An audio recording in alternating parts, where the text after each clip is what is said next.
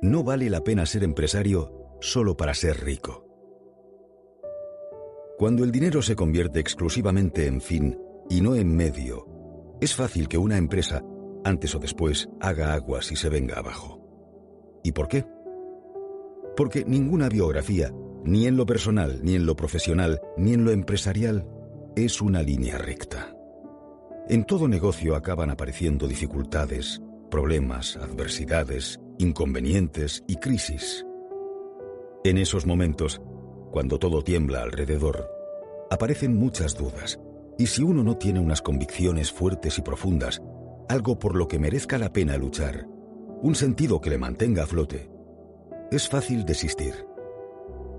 A la hora de emprender un negocio, es importante que exista una fuerte sintonía entre lo que uno siente y lo que uno hace.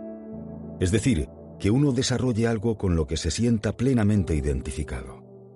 Los negocios siempre deben tener beneficios, pero los beneficios siempre deben tener un propósito. 2. Mi éxito es el de todos los que colaboran y han colaborado conmigo. Un ser humano no puede ser tan inteligente, tan poderoso o tan prepotente como para hacer él solo una empresa de este calibre.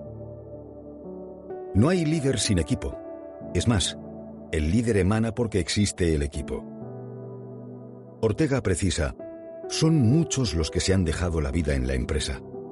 Son muchos los que han hecho realidad esta joya desde el principio hasta hoy. Detrás de cualquier logro destacable, lo que hay son equipos. De otro modo es imposible.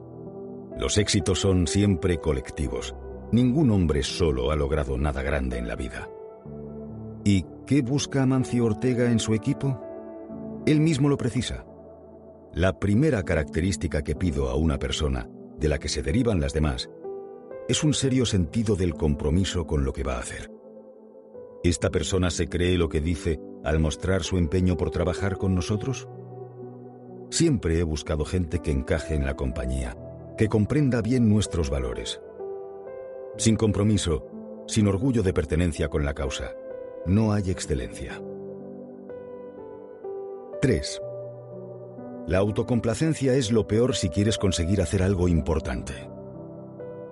Y eso tiene un nombre, no bajar la guardia jamás, mantenerse alerta y concentrado, no descuidarse.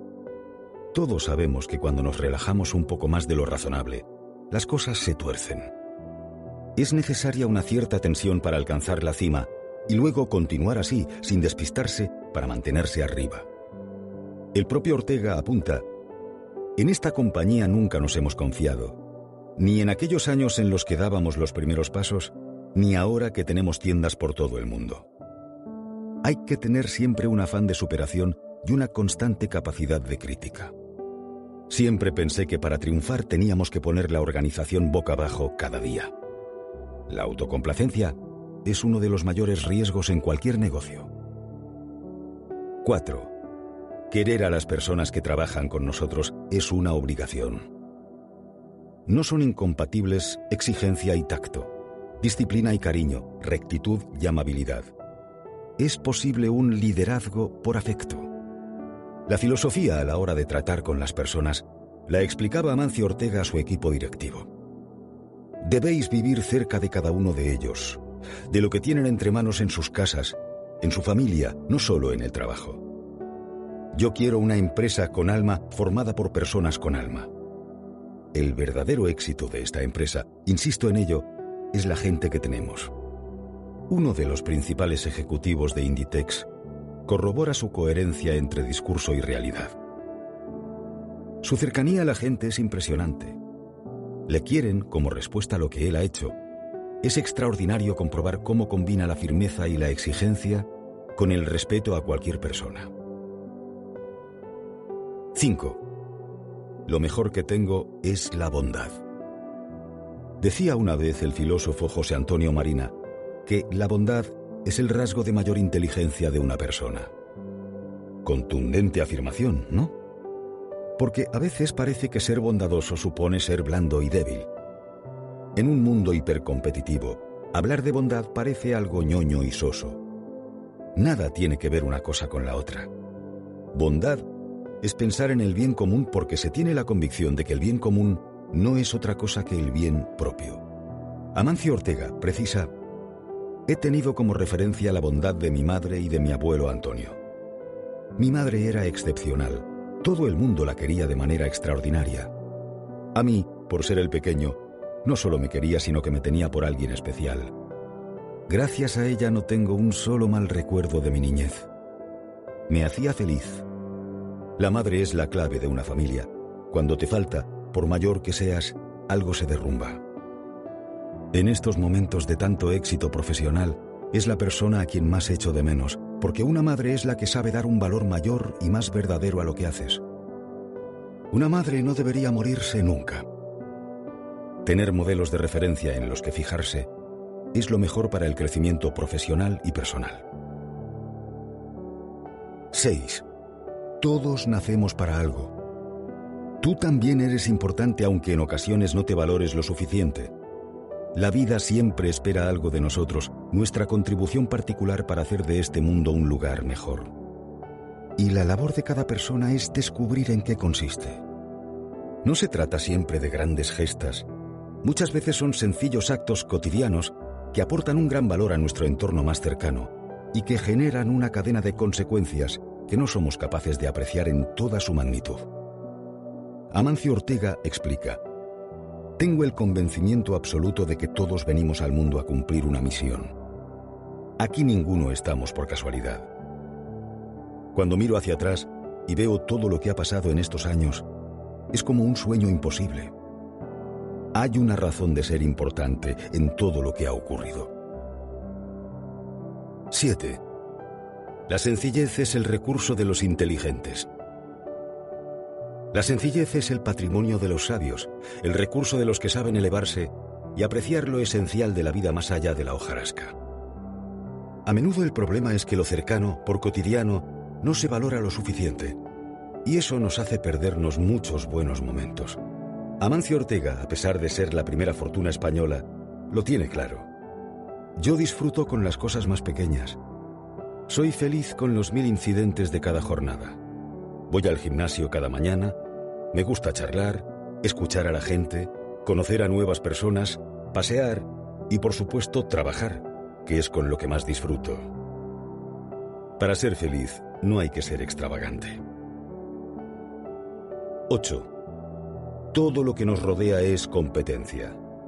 No se debe subestimar a nadie porque empresas muy grandes han caído. Si la competencia fuese tan mala como algunos piensan, simplemente no existiría.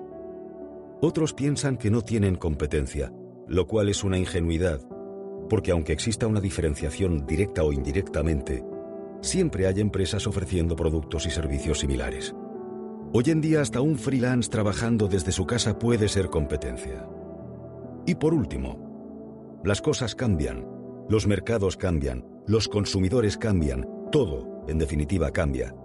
Y quien no sabe gestionar el cambio acaba desapareciendo. La historia está repleta de ejemplos de grandes compañías muy admiradas en su momento que ya no existen. Ignorar o despreciar a terceros son dos de los mayores errores que se pueden cometer. Y a menudo se cometen. 9. Desde que no era nadie ni tenía apenas nada, soñaba con crecer. El crecimiento es un mecanismo de supervivencia. Si no hay crecimiento, una compañía se muere. A mi edad siento lo mismo. No se puede dejar de crecer. Una empresa, como cualquier persona, está hecha para crecer, mejorar, evolucionar. Cuando ese espíritu se pierde, la empresa empieza a languidecer a ir para atrás, llegando a estancarse o acomodarse. En esta vida quien no avanza retrocede, no hay término medio, no es posible quedarse en la misma situación. La competencia mejora y gana terreno cada día y aparecen nuevas iniciativas.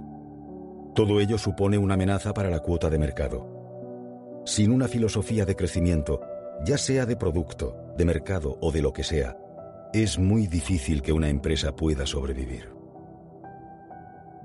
10. Lo mío, desde que empecé, ha sido una dedicación plena al trabajo, junto a la máxima exigencia. Y añadía, yo nunca me quedaba contento con lo que hacía, y siempre he intentado inculcar esto mismo a todos los que me rodean. Es la filosofía Kaizen, mejora continua, poner toda la carne en el asador, dar el alma por un proyecto. Las palabras de Ortega ayudan a comprender mejor el éxito de Zara e Inditex. Es de sentido común, grandes esfuerzos, grandes recompensas. Detrás de cualquier éxito subrayable hay mucha, repetimos, mucha reciedumbre y capacidad de sacrificio, aunque muchas veces a los ojos de los demás las cosas parezcan cuestión de suerte o algo similar. Dedicarse a servir cervezas o llevar pizzas no te quita dignidad. Tus abuelos lo llamaban de otra forma, oportunidad.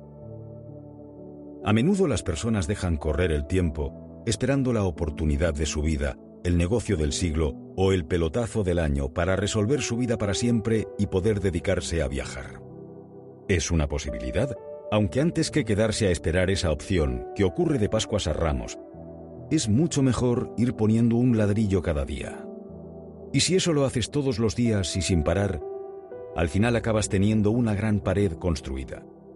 Cualquier ocasión es buena para sumar conocimientos, experiencia y contactos. No lo subestimes. A veces, muchas veces, las oportunidades grandes nacen de haber sabido aprovechar las pequeñas. 2. La vida no es justa. Acostúmbrate a ello. A lo largo de la carrera profesional y la vida personal, uno se encuentra trabas y obstáculos de diversa índole. Algunos de ellos tienen que ver con las injusticias sociales y las deslealtades personales. Forman parte del juego de la vida. Lo peor que uno puede hacer es resignarse, patalear y abandonar. Tal vez esa actitud nos haga sentir mejor, pero no cambia nada. Amiguismos, enchufismos y viejas deudas hacen que las cosas no discurran como debieran es ley de vida. Hay que ver la forma de llegar a donde queremos llegar, bordeando todos esos inconvenientes, hallando caminos alternativos y esculpiendo rutas por otros lados. Lo importante es no perder nunca de vista nuestro objetivo. 3. A menudo tienes que confiar en la intuición. Muchas veces, y más hoy día, hay que tomar decisiones sin contar con todos los datos encima de la mesa. Ahí es donde la intuición es nuestra mejor compañera.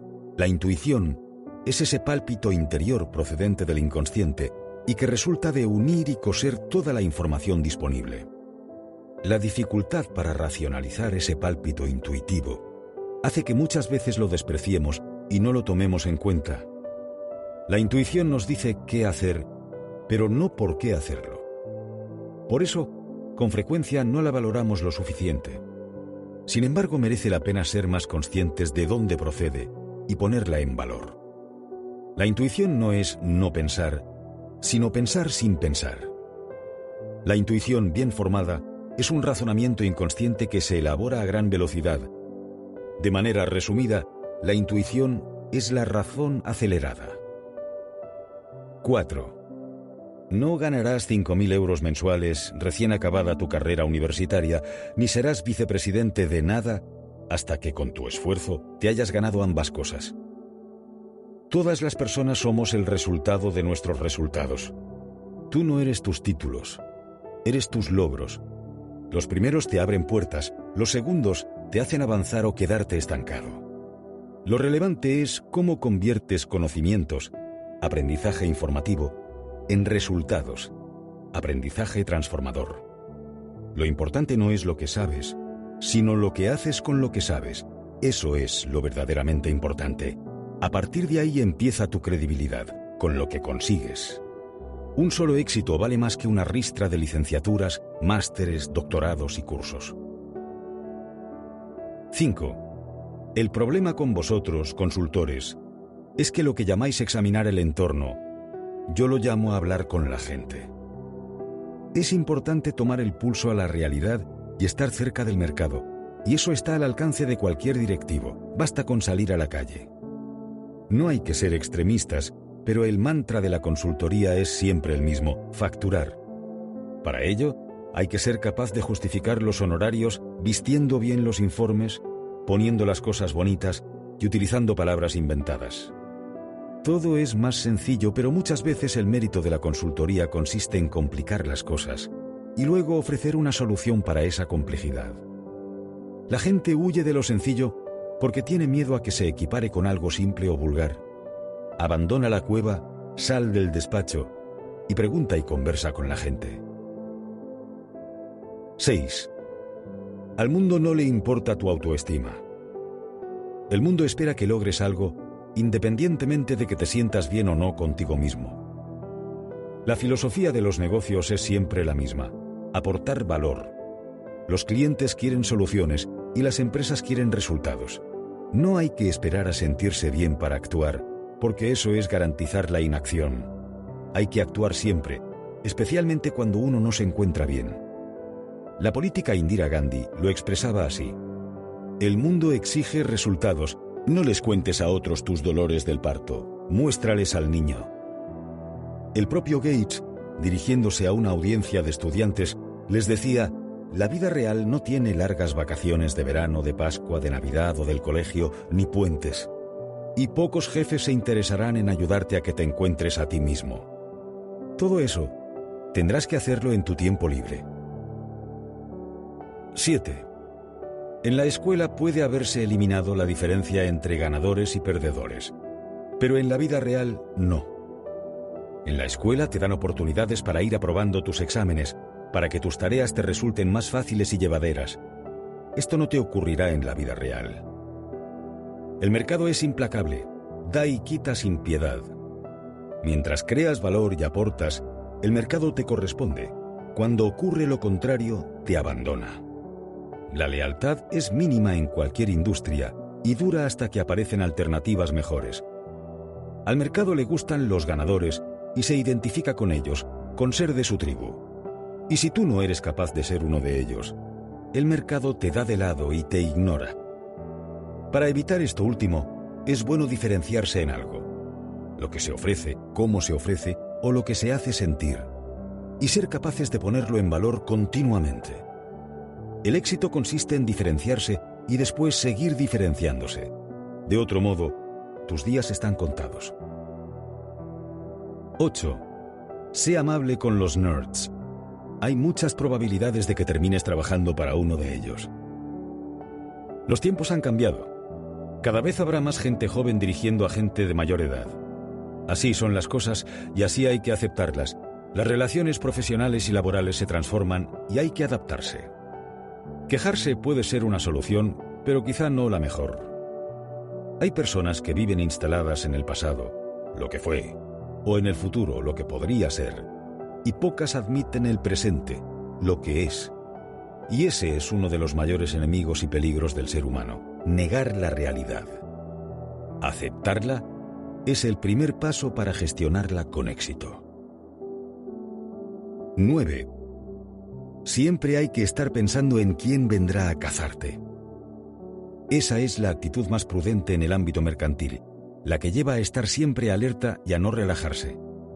Casi todas las empresas, como casi todas las personas, acaban acomodándose, burocratizándose o instalándose en la rutina.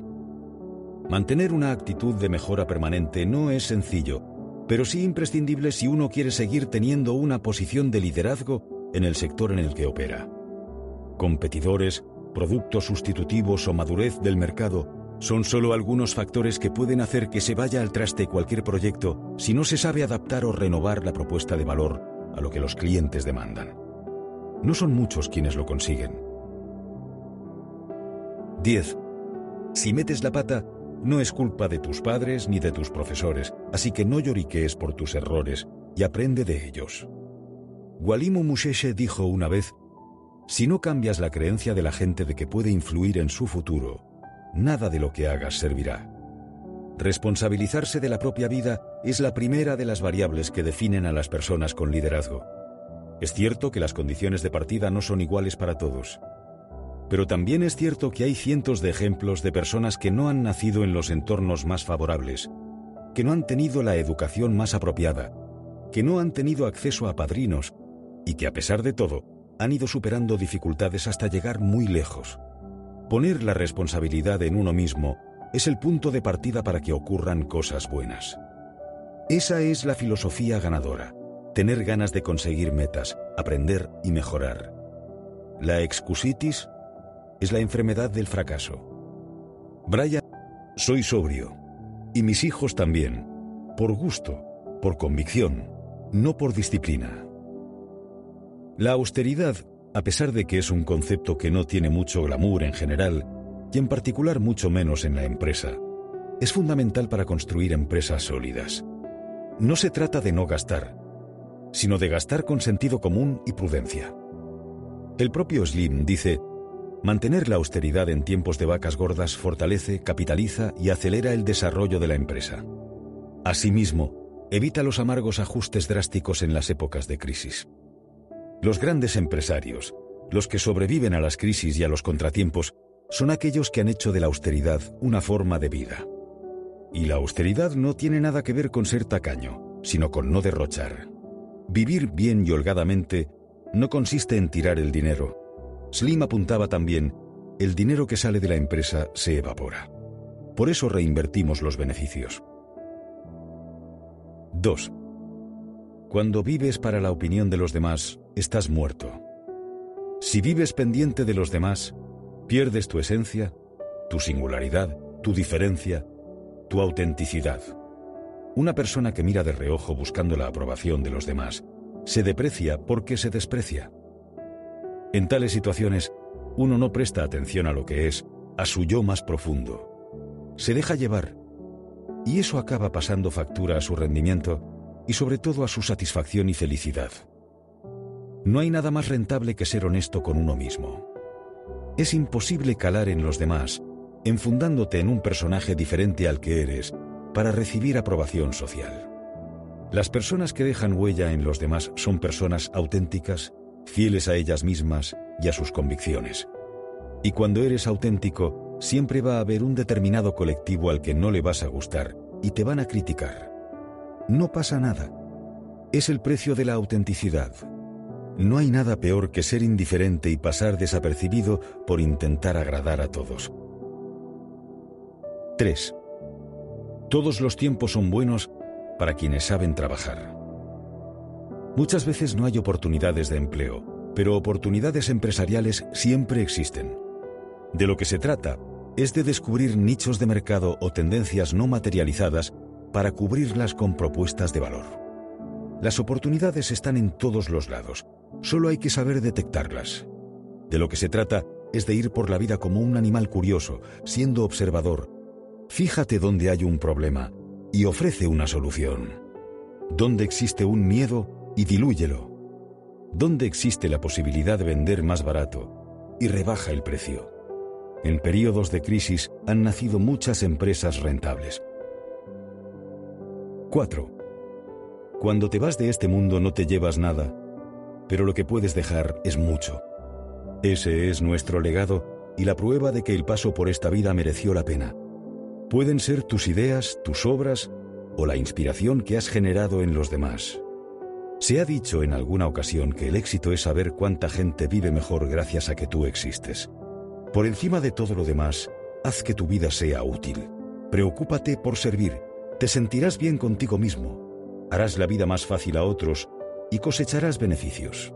Slim dice, nuestra premisa es, y siempre ha sido, tener muy presente que nos vamos sin nada que solo podemos hacer las cosas en la vida y que el empresario es un creador de riqueza que la administra temporalmente. 5. Hay que imponer nuestra voluntad a nuestras debilidades. El ser humano siempre es una continua lucha entre dos deseos, el deseo de reto y el deseo de comodidad. El mayor enemigo en la consecución de metas es la pereza, que siempre opta por lo cómodo en lugar de por lo necesario. Es lo que diferencia a los perdedores de los ganadores. Los primeros hacen lo que alivia tensiones. Los segundos, lo que la disciplina exige. A lo largo del camino siempre se encuentran tentaciones para no hacer lo que tiene que ser hecho. Quienes las vencen avanzan. Quienes claudican ante ellas se estancan. Ahí es donde la voluntad cobra protagonismo donde no nos dejamos seducir por alternativas más cómodas, que si bien en el corto plazo nos satisfacen, en el medio y largo plazo nos perjudican. Sacrificio es renunciar a algo por otra cosa mejor. 6. Estructuras simples. organizaciones con mínimos niveles jerárquicos, desarrollo humano y formación interna, flexibilidad y rapidez en las decisiones. En definitiva, operar con las ventajas de la empresa pequeña, que son las que hacen grandes a las grandes empresas. Todos ellos son factores indispensables para el éxito.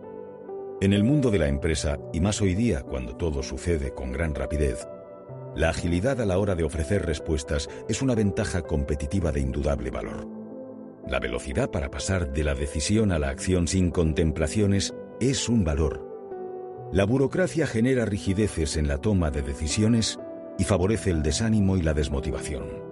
Hay que configurar organizaciones más planas, donde la comunicación, esa savia de las empresas, promueva el diálogo, el contraste de opiniones y la cooperación, permitiendo así ejecutar con celeridad las decisiones adoptadas. 7. No hay reto que no podamos alcanzar trabajando unidos con claridad de los objetivos. La unión hace la fuerza, siempre ha sido así. El liderazgo se compone de cinco conceptos. Primero, la empresa debe tener una visión muy clara de lo que quiere ser y hacia dónde va. Liderazgo creativo. Segundo, hay que compartir esa visión con todos, consiguiendo que la entiendan y la hagan suya. Liderazgo emocional. Tercero, hay que ser capaz de convertir esa visión en realidad. Liderazgo técnico. Cuarto, teniendo en cuenta a las personas. Liderazgo humano. Y quinto, sin olvidarse jamás de los valores. Liderazgo ético. 8. El trabajo bien hecho no es solo una responsabilidad social, es también una necesidad emocional. Cuando uno se limita a cubrir el expediente, primero es imposible tener un desempeño óptimo y segundo, es imposible sentirse realizado. El ser humano está hecho para la belleza, para lo mejor, y cuando no lo da todo, en realidad lo que está dando es nada. La excelencia está indisolublemente unida al compromiso. Y el compromiso exige volcarse en los proyectos en cuerpo y alma, sin escatimar esfuerzos. El compromiso es una de las variables que distingue a las personas de alto rendimiento de las que están en la media. Son personas que sobrepasan las fronteras técnicas o formales de un puesto. Personas de éxito, personas comprometidas al 100%. 9. El éxito no es solo triunfar en los negocios, sino que implica valores y principios. El propio Slim decía cierta vez, el éxito no es hacer bien o muy bien las cosas y tener el reconocimiento de los demás. No es una opinión exterior, es un estado interior. Es la armonía del alma y las emociones que necesita del amor, la familia, la amistad, la autenticidad, la integridad. Lo que más vale en la vida no cuesta y cuesta mucho. Y añadía, el éxito implica privilegios, pero también riesgos. La fortaleza y el equilibrio emocional están en la vida interior y en evitar aquellos sentimientos que corroen el alma. La envidia, los celos, la soberbia, la lujuria, el egoísmo, la venganza, la avaricia y la pereza, que son venenos que se ingieren poco a poco. Si se hace un pacto con el diablo, antes o después se acaba pagando. Hacer el mal siempre se vuelve en tu contra. Nunca hay que dejar de lado los valores y los principios. 10. Vivan sin miedos y sin culpas. Los miedos son los peores sentimientos del hombre, lo debilitan, inhiben su acción y lo deprimen. Por su parte, las culpas son un lastre enorme en nuestro pensar, al actuar y en la vida. Unos y otras hacen difícil el presente y obstruyen el futuro.